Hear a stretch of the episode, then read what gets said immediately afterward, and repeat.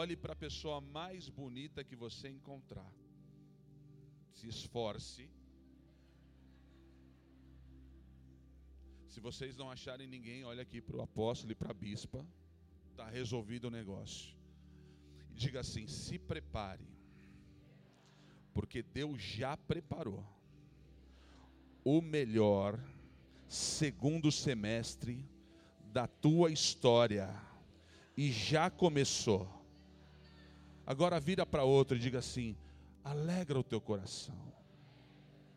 Porque a luta de hoje só está te treinando para você receber despojos grandiosos. Vai preparar de, vai precisar de carreta, viu, irmão?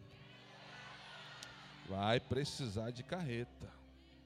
Tem alguém que trabalha com transporte aqui nessa igreja? Levante a mão, por favor, mais alguém aqui?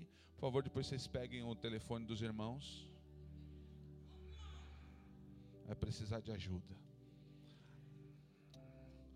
Apóstolo César, que privilégio, meu irmão. Eu tô que nem Jó. Antes eu conhecia só de ouvir falar, e a gente vê, viu, irmãos? A gente vê, a gente imita, a gente faz tudo. E é um amado de Deus, um querido. Que Deus continue prosperando o teu chamado, o teu ministério. Que as tuas mãos sempre estejam lá em cima. E que Deus coloque Arão e Uro do teu lado. Para que esse povo prevaleça em todas as guerras. Bispa Ingrid também, Deus abençoe. Na pessoa deles eu cumprimento todos os pastores todos os nossos irmãos. Que igreja linda, né? Quantos anos, Carlão? Não, não. Quantos anos, filho? É Carlos? Quantos anos? 22. Tô, presente para você.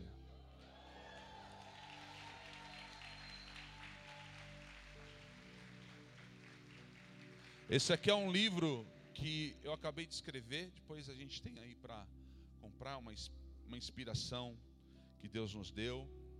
Quem ama o Espírito Santo aí?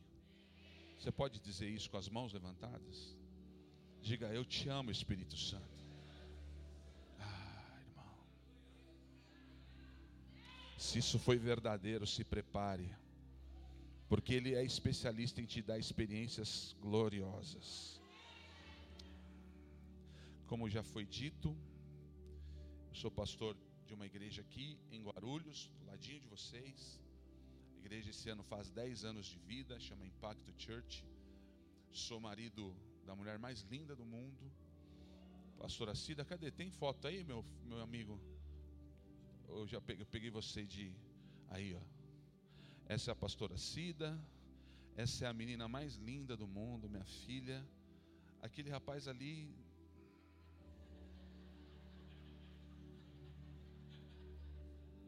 Amém. Ele é o meu genro, pastor Igor. Uma bênção na minha vida. É corintiano. Aliás, é corintiano não, é São Paulino. Eu sou corintiano. E esse aqui é o amor da minha vida. Não, não, vai, faz de novo. Esse é o Israel, meu neto. Tem três meses de vida e bagunçou com a minha cabeça. Aquele negócio que dizem que filho, aliás, que neto é pior que filho, você gosta mais de neto do que gosta do filho. Irmão, é verdade. Alguém aqui é avô? Levanta a mão, os vovô e as vovó. É droga pesada, né, irmão? É complicado. É embaçado o negócio. Pois é, essa é a minha família. E eu amo minha casa, minha família. Está comigo aqui o pastor Henrique, meu filho também. Deus abençoe. Dado com a vírgula. Marca isso na tua mente. Tava tudo bem, vírgula. E aparentou-se com Acabe. Algumas outras versões diz e aliançou-se com Acabe e fez aliança com Acabe. Agora eu queria que você redobrasse a tua atenção e comesse o que está sendo servido aqui com os dentes do cérebro. Preste atenção. Estava tudo bem, mas ele resolveu se aliançar com quem não tinha nada de Deus. Quem era o rei Acabe dentro do contexto daquela época? Acabe ele era rei de Israel. Rei da onde? De Israel. Porém, qual era a conduta deste rei de Israel? Era uma conduta maligna. Vocês se lembram? Ele era casado com uma mulher emblemática. Quantos lembram da mulher de Acabe aqui? Cadê o nome dela? Fala Jezinha. Os íntimos. Jezabel, mulher de Acabe. Esse Acabe, ele fez tudo errado. Esse Acabe odiava a palavra de Deus. Eu queria que você prestasse atenção. Quem era Acabe? Um homem que odiava a palavra de Deus. O seu hobby era matar profetas junto com a sua mulher. Logo, a mulher que ele tinha e a sua casa era uma casa que odiava a palavra profética. Vocês se lembram que quando ele se encontrou com o profeta Elias, Elias, quando aparece no cenário bíblico, a primeira impressão que Elias deixa é exatamente contra esse rei chamado Acabe, e Acabe chama ele de perturbador de Israel. Acabe matou centenas e centenas de profetas. Acabe, ele era um invejoso contumaz, porém, era de Israel. E aqui eu quero chamar a tua atenção. Ele era de às vezes, o fato de ser de Israel não quer dizer que é de Deus. Oh, meu Deus. Ah, mas é da igreja, pode ser que seja um laço. Ah, mas leva a Bíblia debaixo do braço. Pode ser que seja um vento que você não está preparado para trazer para a sua vida. Posso pregar, apóstolo? Ah, mas é de Israel. Fala em nome de Jesus. É mentira, porque tem gente em Israel que mente. Acabe era sujo, irmãos. Ele era um invejoso. Um dia do alto do seu trono, do seu palácio, ele olha para baixo, ele vê uma, uma roça de um homem chamado Nabote. E ele deseja a roça, a vinha de Nabote. E ele manda matar esse homem. Ele tinha todo um reino, mas ele desejava o pequeno dos outros. Tem gente que é de Israel, mas não se conforma com o pouco que você tem, não se conforma com o testemunho que você dá, não se conforma com a postura espiritual que você carrega, não se conforma e quer ver você cair.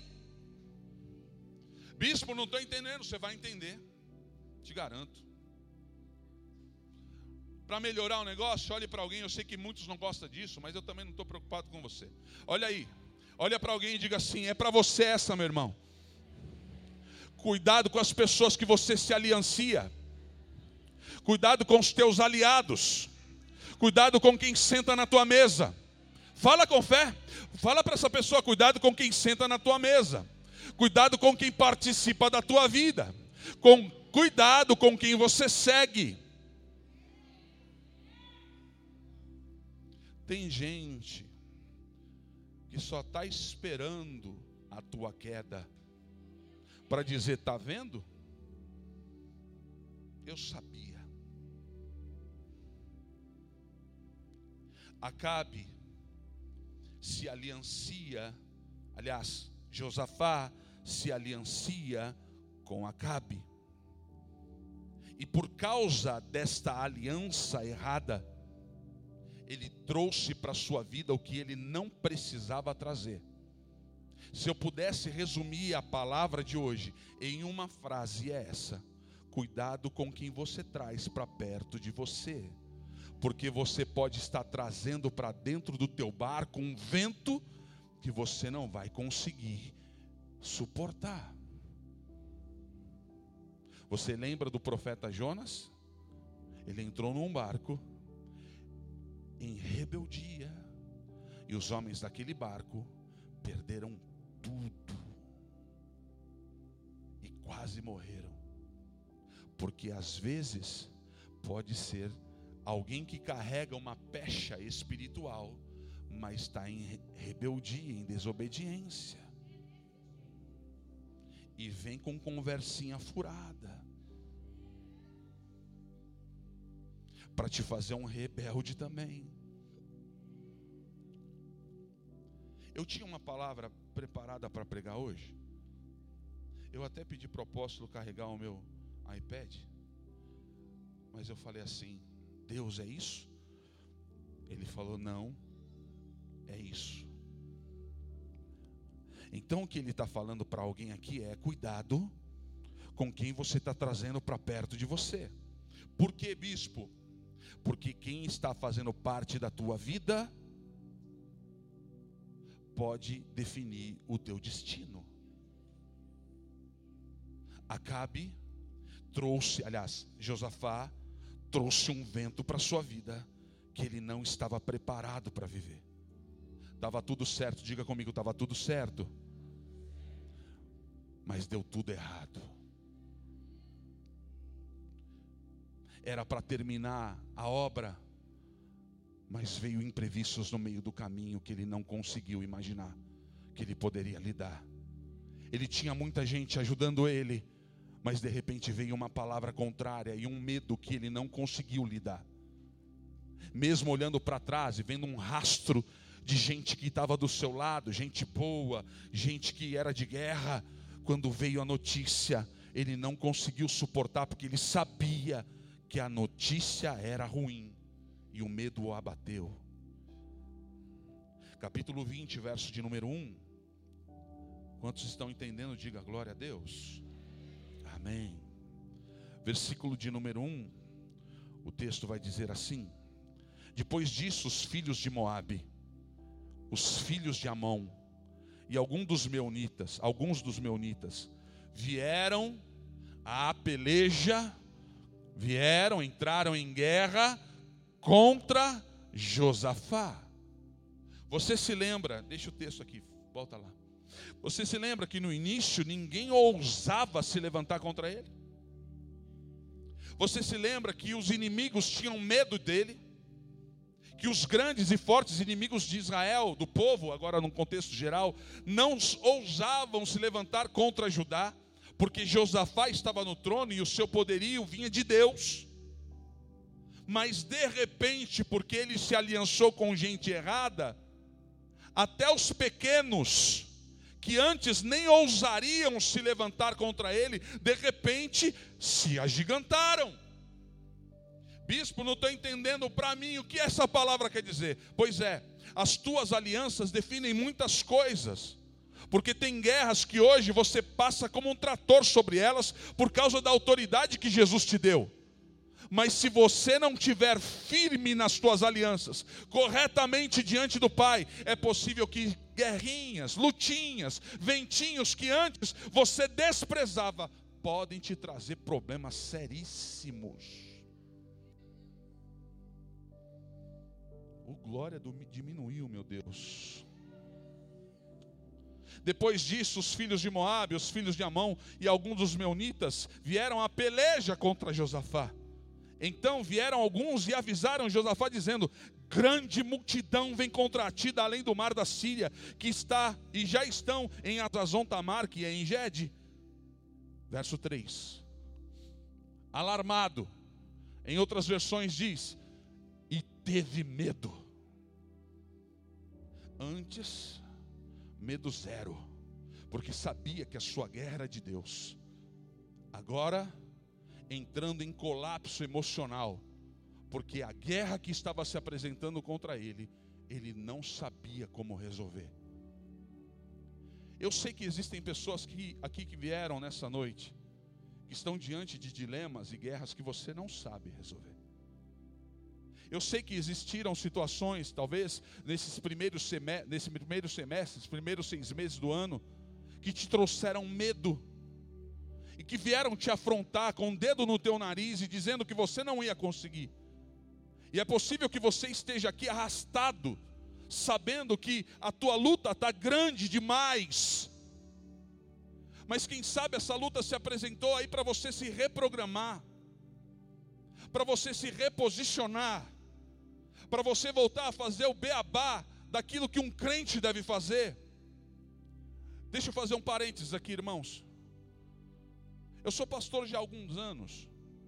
Fui ungido pastor com 24 anos de idade. Eu tenho 48 anos. E há um tempo de janela aí. E uma das coisas que o meu primeiro pastor, quando eu me converti lá atrás, me ensinou, foi o poder da oração. Parece que eu estou chovendo no molhado, porque falar de oração dentro de uma igreja parece que é algo que seria normal mas não é. Chame alguém para fazer um churrasco na tua casa. Vai encher. Agora chama alguém para orar. Chama alguém para subir no monte com você. Chama alguém para vir aqui na igreja e ficar duas horas orando junto com você.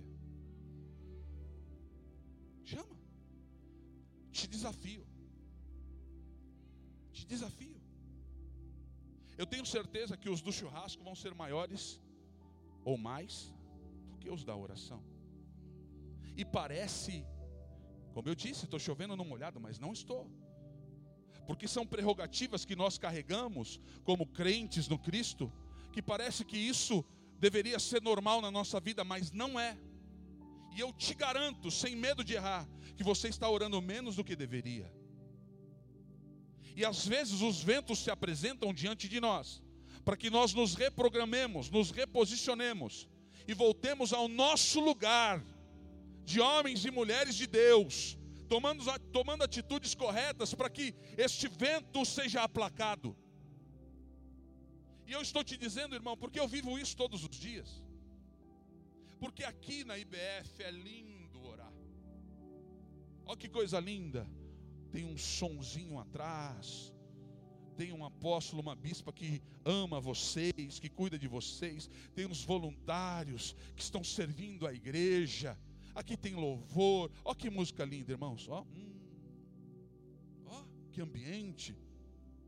Agora eu quero te desafiar a orar num corredor gelado de uma UTI. Você pode, meu amigo, você pode me ajudar colocando o Israel de novo aqui, o meu netinho. Se quiser, pode pôr do Corinthians. O irmão, glória a Deus, é demais. Bom, esse carinha aqui tem três meses, como eu disse. É, eu, eu sou um vô coruja, sim, sou. Minha filha, quando foi ter ele, ela teve no hospital Promatre, e eu fiquei num hotel na frente do hospital. Não, eu não sou um vô, sou sim. E a gente tinha deixado ela lá, ela estava entrando em trabalho de parto. E aí ela foi, as, mãe, as mamães devem se lembrar de um exame chamado cardiotoco, que é colocado uma cinta na barriga para ouvir os batimentos. Esse exame é feito periodicamente nas grávidas que estão internadas para receber ali o seu filho.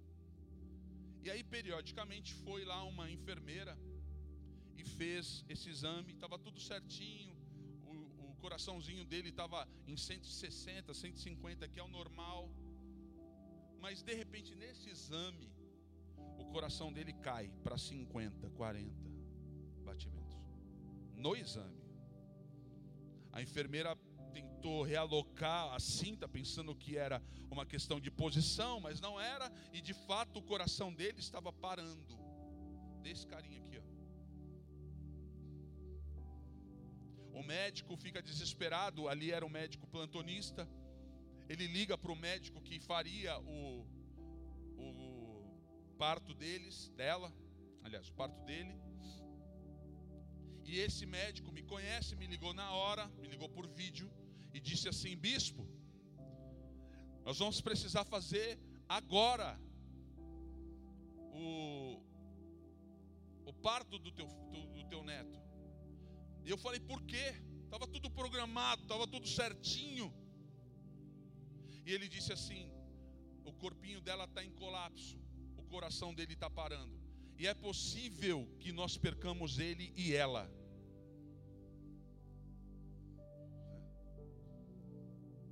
Teve medo? Aqui, naquele momento, o crachá do bispo, do apóstolo, do pastor, do querubim, ah, irmão, fica a poeirinha.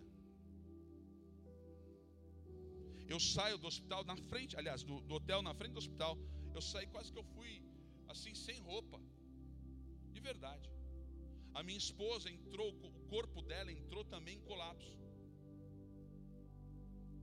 E a gente correu para o hospital. E ela foi para o trabalho de parto. E quando eu estava ali, naquela antessala do parto, um medo veio no meu coração, César. Cara, que coisa terrível era aquela. Eu sou apaixonado pela minha filha. Eu não conhecia ele, mas eu já amava ele.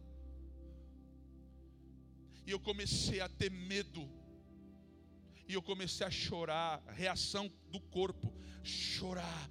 Meu Deus, eu posso perder minha filha. Essa era a, a, informação que estava vindo na minha mente, no meu coração. Na hora, o Espírito Santo me visita e ele fala assim: muda o discurso. Aí eu falei: O que, Senhor? Ele falou: Começa a me louvar. E aí eu, como um homem de Deus e obediente à sua voz, comecei a louvar. E aí a minha esposa olhou para mim, mas você está cantando? Eu falei, tô e começa também. Mas como? Eu falei, começa a louvar a Deus. Começa a louvar a Deus, porque esse medo ele tem hora para acabar e ele vai acabar no nosso louvor, porque Deus habita no meio dos louvores. Eu quero falar para alguém que entrou aqui nesta noite: para de reclamar, para de murmurar, para de falar o que não se deve falar bispo, mas olha, está diante de mim o meu problema, o medo está aqui, a flor da minha pele, o senhor não sabe o que eu estou passando, mas é nessa hora que o, a arma do louvor começa a ter força, comece a louvar, comece a engrandecer o nome dele. Sabe o que aconteceu, irmãos? Passou dez minutos, o cirurgião sai e falou assim: o menino é lindo está tudo bem com ele, está tudo bem com a filha, está tudo certo coração dele está pulando forte. E aí Deus me dá esse carinho aí, ó. Por que, que eu estou dizendo isso? Pode tirar, filhão. Porque às vezes, diante do medo, o medo quer arrancar de nós lamentações, murmurações, e tirar de nós a capacidade de orarmos ao Senhor. Voltando para Josafá, como que ele conseguiu vencer aquela guerra? ele usou uma das armas mais poderosas que existe no céu, na terra e debaixo da terra. Pergunte qual? Ele orou. Se alguém lhe perguntar ou me perguntar, qual é a marca da Igreja Cristã Impacto, a igreja que eu presido pela misericórdia de Deus, eu sem medo de errar vou te dizer, é a marca da oração. Nós somos um povo que ora. Aliás, apóstolo e bispa, vocês estão no meu alvo agora. Vocês não ganharam um amigo apenas. Os meus joelhos servirão essa igreja. Eu vou orar por vocês.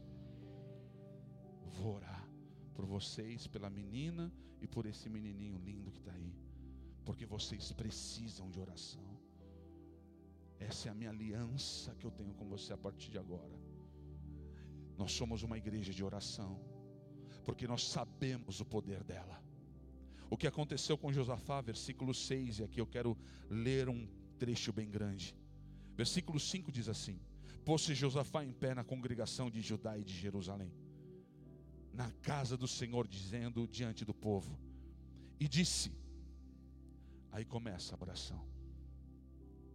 Ah, Senhor, Deus de nossos pais, Porventura não és tu, Deus nos céus? Não és tu que dominas sobre todos os reinos dos povos? Na tua mão está a força e o poder, e não há quem possa te resistir. Porventura, ó nosso Deus, não lançaste fora os moradores desta terra, que diante do teu povo Israel não deste, nos deste para sempre a posteridade, a Abraão, teu amigo? Habitaram nela e nela edificaram um santuário ao teu nome, dizendo: Se algum mal nos sobrevier, espada por castigo, peste ou fome, nós nos apresentaremos diante desta casa e diante de ti pois teu nome está nessa casa. E clamaremos a ti na nossa angústia, e tu nos ouvirás e livrarás. Agora, pois, eis que os filhos de Amon e de Moabe e os do monte Seir, e cujas terras não permitisse a Israel invadir, quando vinham da terra do Egito, mas eles desviaram e não nos destruíram. Eis que nos dão pago vindo para lançar-nos fora da tua possessão, que nos deste em herança. Ah, nosso Deus, acaso não executarás tu juízo e julgamento contra eles? Porque em nós não há força para resistirmos essa grande multidão porque em nós não há força para resistir esse diagnóstico médico. Porque em nós não há força para resistir esse levante que se apresentou. Porque em nós não há força para vencer essa guerra que eu estou passando. Porque em nós não há força para que essa porta que eu preciso que se abra, ela venha se abrir, porque em nós não há força para fazer com que a minha casa entenda o propósito de Deus, porque em nós não há força para essa guerra lá no meu trabalho que está se apresentando vencer, porque em quem sou eu, Senhor? Em nós não há força. Ele diz: Mas e não sabemos nós o que fazer porém, os nossos olhos estão postos em Ti. Em mim não há força, mas os meus olhos estão postos em Ti. Eu não sei o que fazer, Deus, mas os meus olhos estão no Senhor. Eu não sei como lidar nessa situação, Pai o diagnóstico é de morte, mas eu não sei. A única coisa que eu sei é que os meus olhos estão postos em Ti. Eu não sei o que fazer. Eu estou falando aqui para alguém que entrou nessa noite aqui sem saber como resolver esse problema. Mas Deus está me mandando dizer para você: coloque os teus olhos nele. Coloque os teus olhos nele.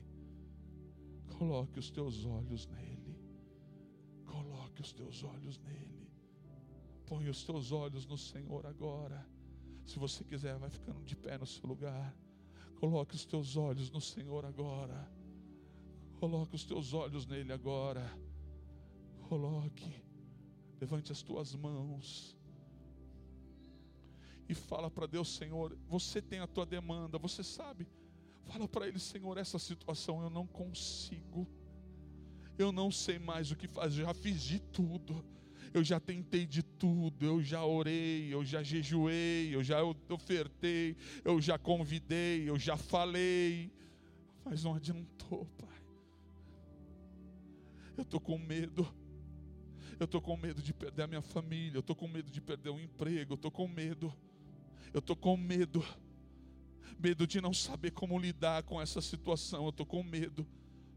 E se a porta se fechar, meu Deus, como que vou fazer? Eu estou com medo. Mas os meus olhos estão postos em Ti. Os meus olhos estão postos em Ti. Os meus olhos estão postos em Ti. Eu pedi para você se levantar, para você entender uma coisa. Quando Josafá orou, Deus respondeu. Deus respondeu.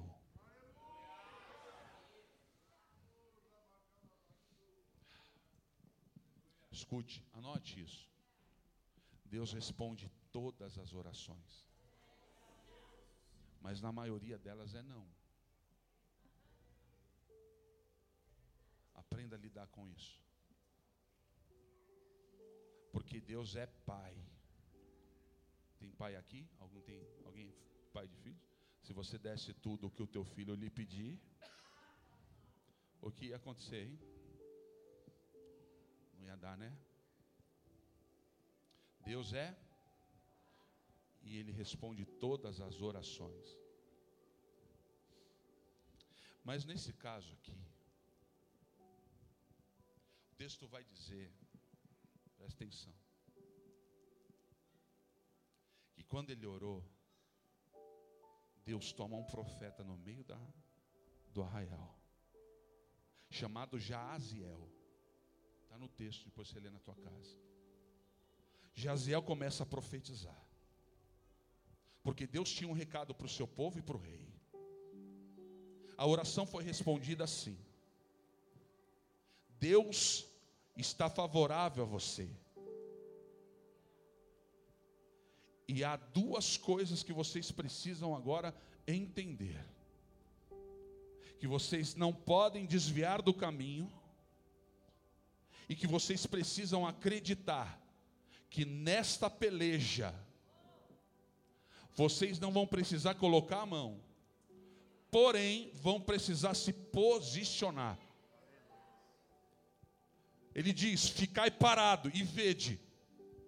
O ficar parado significa, não é cruzar o braço e deixar Deus fazer, não, não. É se posicionar na guerra. Olhe para alguém bem bonito de novo e diga assim: lindão, você sabia que você está passando por uma guerra? Agora olha para outro e diga assim: sabe quando a guerra vai acabar? Nunca! Vixe! Pensei que a guerra ia acabar agora. A guerra vai acabar só quando Jesus voltar, irmão. E ele voltará. Mas enquanto ele não voltar, vai ter guerra. Anota aí: um soldado mal posicionado na guerra é facilmente abatido. Como que você está posicionado na guerra? Hã? Posicionamento, diga posicionamento. É fundamental para eu vencer essa guerra. Oh glória! Eles se posicionaram. Aí Josafá é tomado do Espírito Santo. E ele fala o versículo 20, que é o texto mais conhecido que fala desse homem. Põe aqui, segundo Crônicas 20, 20. Tem duas coisas importantes para falar para vocês. Já estou terminando já. 20, 20. De manhã cedo. Eles se levantaram e saíram para o deserto de Tecoa. E ao saírem, Josafá ficou de pé e disse: Ó Judá, e vós, moradores de Jerusalém, ouvi-me. Primeiro, crede no Senhor vosso Deus e estareis. Crede no Senhor vosso Deus e estareis seguros. Eu vim derramar duas palavras aqui hoje. Abra sua mão. Está preocupado com o quê? Ei, pastor, chama esse pastor bonito aqui. Vem cá, filha. Você está seguro? Ele nunca te deixou. Ele nunca vai te deixar. Ele é com você, Ele é com a tua casa, Ele é lá com aquela igreja crede nele, mil cairão ao teu lado, estou vendo aí, ó, mil caindo, dez mil à tua direita, tu não serás atingido. Crede nele, tu estarás seguro. Há uma segurança poderosa vindo de Deus sobre a tua vida. O ataque já estava contra ti, mas o Senhor lhe diz: Rai calamando robequei, servo do Deus vivo crede, porque eu estou segurando as tuas mãos. Levanta a mão, minha igreja. Há uma segurança vindo sobre a tua vida poderosa. O ataque era iminente, a palavra era contrária, mas Deus está dizendo: fique em paz. Eu estarei te provando e te mostrando que eu estou com você e haverá segurança. Não, você não vai perder. Não, não, não, não vai fechar. Não vai falir. Ele vai te segurar nas mãos. Agora tem a segunda coisa que ele mesmo diz aqui. Ele diz: E crede nos seus profetas, e estareis e sereis bem-sucedido. Em outras versões ele diz: E prosperareis. Acreditar no teu chamado. Tem profeta essa casa, irmão. O apóstolo César não é um menino brincando de igreja. Isso aqui não é uma boquinha para ganhar grana. Aqui é uma casa de oração. É uma casa de profeta. Anda com esse homem, com essa mulher, ande com eles. Eles não precisam ser louvados, mas eles precisam ser respeitados. Há uma unção sobre a cabeça deles. E eu estou aqui porque você carrega isso, apóstolo. Muitos são os convites, poucos são aceitos, porque Deus me coloca em lugares para dizer para os seus servos: se prepara, porque Deus está mudando uma chave. E tu és profeta de Deus aqui nesta cidade, profeta de Deus nas nações. Deus vai soprar o teu nome, filho. Deus vai te levantar de forma tão grande. Se prepare, minha igreja, se prepare, igreja. E isso é para a glória de Deus, e Ele sabe que é. Coração dele é do Senhor. E as palavras que Ele tem dito aqui, todas elas se cumprirão. Você será bem sucedido. Diga glória a Deus.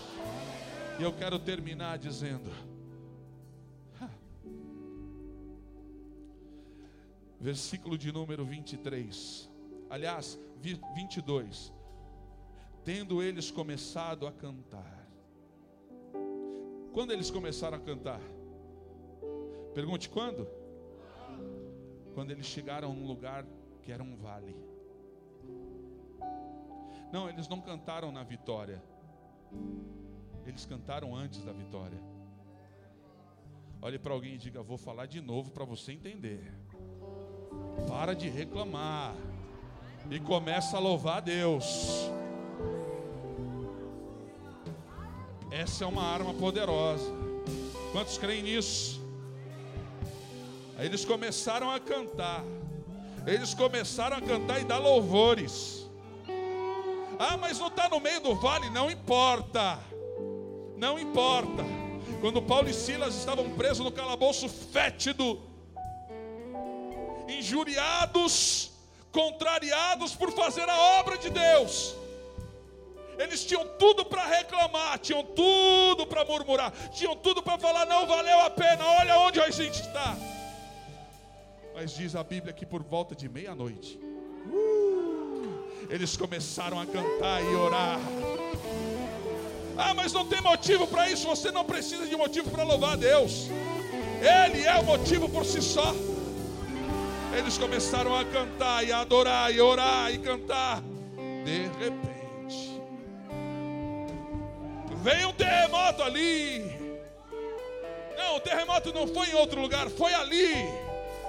Há estudos que não houveram em nenhum lugar daquela região nenhum tremo, tremor, mas naquele lugar, oh meu Deus do céu, o que Deus vai fazer no teu endereço?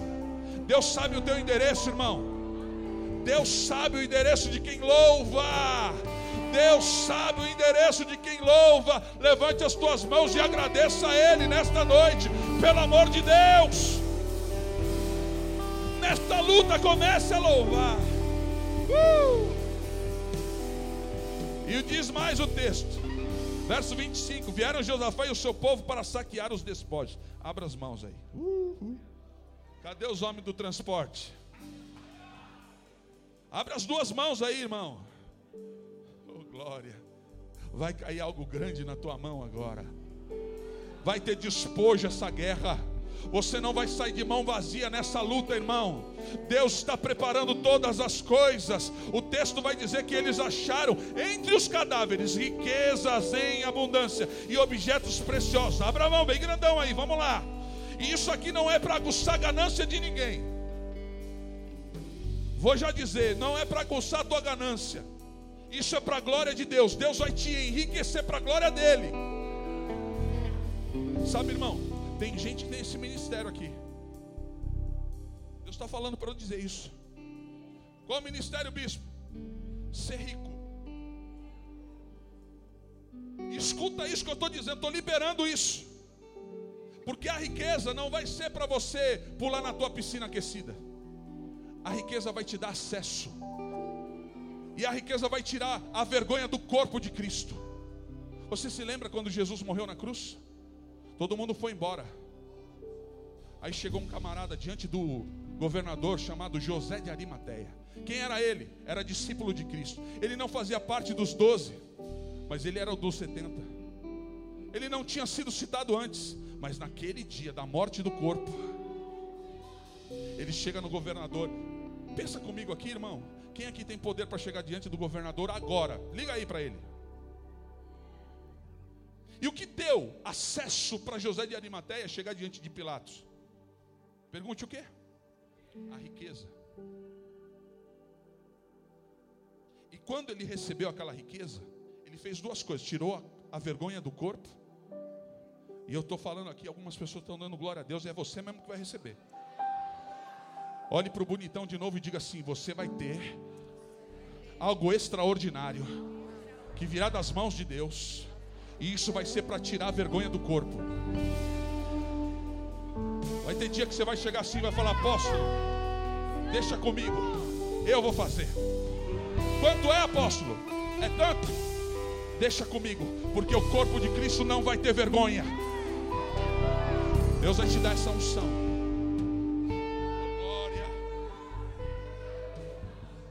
E na tua oferta, Jesus vai ressuscitar na oferta de José de Arimateia que ele deu um túmulo novo. Diga, ele deu um túmulo novo.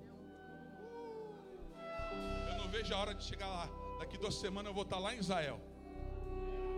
E eu quero ver se essa oferta que ele entregou.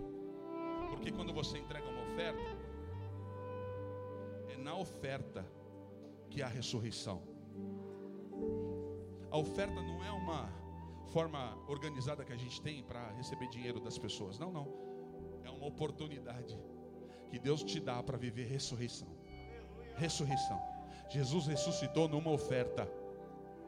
Jesus ressuscitou numa oferta. Você se lembra do filho da viúva? Ah, da viúva não, da mulher samaritana? Oh, mulher samaritana, da sunamita. Que ela morreu, ele morreu, profetizado por, por Eliseu. Porém, quando ela foi atrás dele, Antes de ir atrás dele, ele, ela deixou ele na oferta. Que oferta, bispo? O quarto que ela tinha feito para o profeta. E o menino ressuscitou, sabe aonde? Pergunte aonde? Na oferta. Então, Deus vai te enriquecer.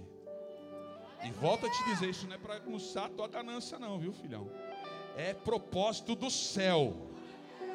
Ah, Deus está fazendo algo aqui, pastor apóstolo. Deus vai levantar jovens aqui dessa igreja, jovens. Os jovens da IBF serão jovens empreendedores. Vai, você vai bancar os teus pais. Você vai ter para alegrar a tua casa. Eu libero essa palavra aqui em nome de Jesus. Só que diz mais. Aleluia. Diga glória a Deus. O texto bíblico diz mais. Eu quero terminar dizendo aqui. O texto diz que eles foram pro vale. Eles foram pro pro vale.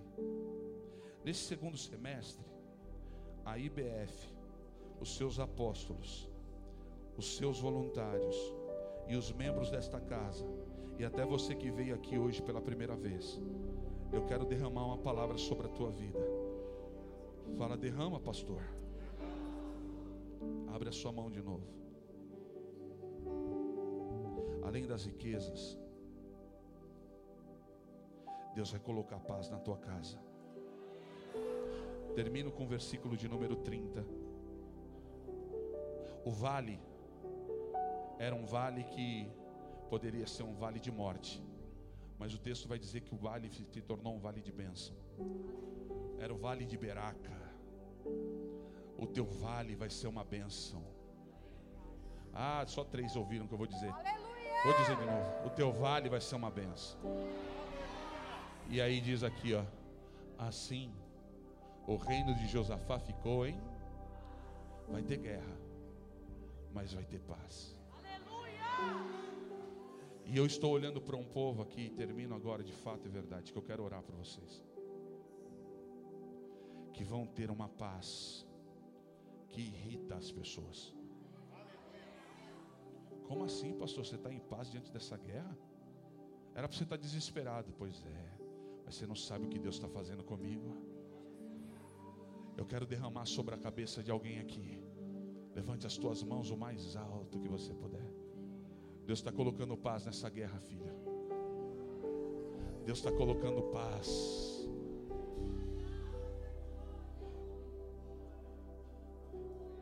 Moça, você, você, você sabe que é você? É você mesmo. Pode vir com um cabelinho assim, ó, bem grandinho. Vem aqui, filha. Como você chama? chegando uma paz aí. Está precisando ou não está? Faz sentido isso para você ou não? Quantos podem levantar a mão sobre ela? Enviando uma paz lá em casa. Tem algumas coisas bagunçadas que ele vai arrumar. Tem gente que ele vai tirar. E tem gente que ele vai trazer esse coraçãozinho machucado. Porque tem gente que acha que você é uma lata de lixo. Todo mundo traz os problemas para você. E você segura de todo mundo. Pouca gente está te ajudando a segurar os teus. Mas o Senhor está vindo aqui. Ele te enxergou no meio dessa multidão. Oh Senhor, toca na minha irmã, Pai. Toca nela, Jesus. Tu sabes que ela te ama, ela ama o Senhor. Ela está aqui porque ela te ama. E todos os sentimentos de desistência, de paralisação do meio do caminho, porque sentiu-se abandonada, sozinha. Ajuda todos, mas poucos ajudam ela. Oh Deus, cobre ela com teu sangue e marca a vida dela nesta noite. Levante as tuas mãos para os céus. Há uma unção caindo sobre a igreja agora. Ter paz lá na sua casa. Vai ter paz na tua família. Vai ter paz no trabalho. Vai ter paz. Eu sei que aqui a gente tem um ambiente um pouco curto, mas eu sei que Deus vai. Posso ou posso? Alguém me dá mais cinco minutos? Quantos aqui estão precisando dessa palavra de paz? Além da nossa irmã, corre aqui, corre aqui, corre aqui, põe a mão no altar aqui. Vem, vem, vem. Saiu tribulado da casa hoje. Teve briga lá no trabalho. Tem gente querendo puxar o teu tapete. Pode vir, vem, mas vem mesmo. Com carinho, com carinho se você não conseguir chegar até aqui, põe a mão na pessoa que está na tua frente. Pode pôr. Tá difícil. Tá difícil. Tá difícil.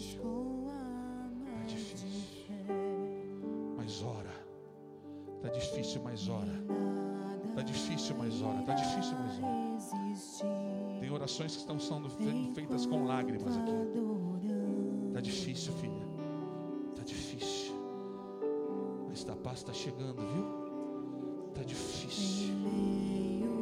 Os pastores, se quiserem ministrar sobre as vidas, pode ficar à vontade. Os pastores do Nazareno, pode ficar à vontade. Esse povo está precisando de paz, gente. É paz que eles precisam. Não é dinheiro, não é nada, é paz, só paz. Oh, Jesus.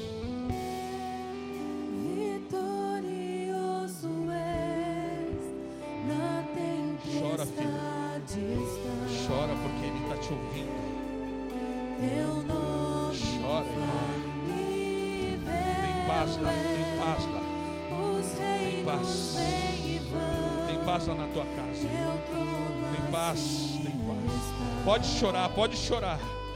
Pode chorar, filho. Pode chorar. Deus está te fazendo ouvir a voz dele agora. E tem paz nessa guerra, tem paz nessa tribulação.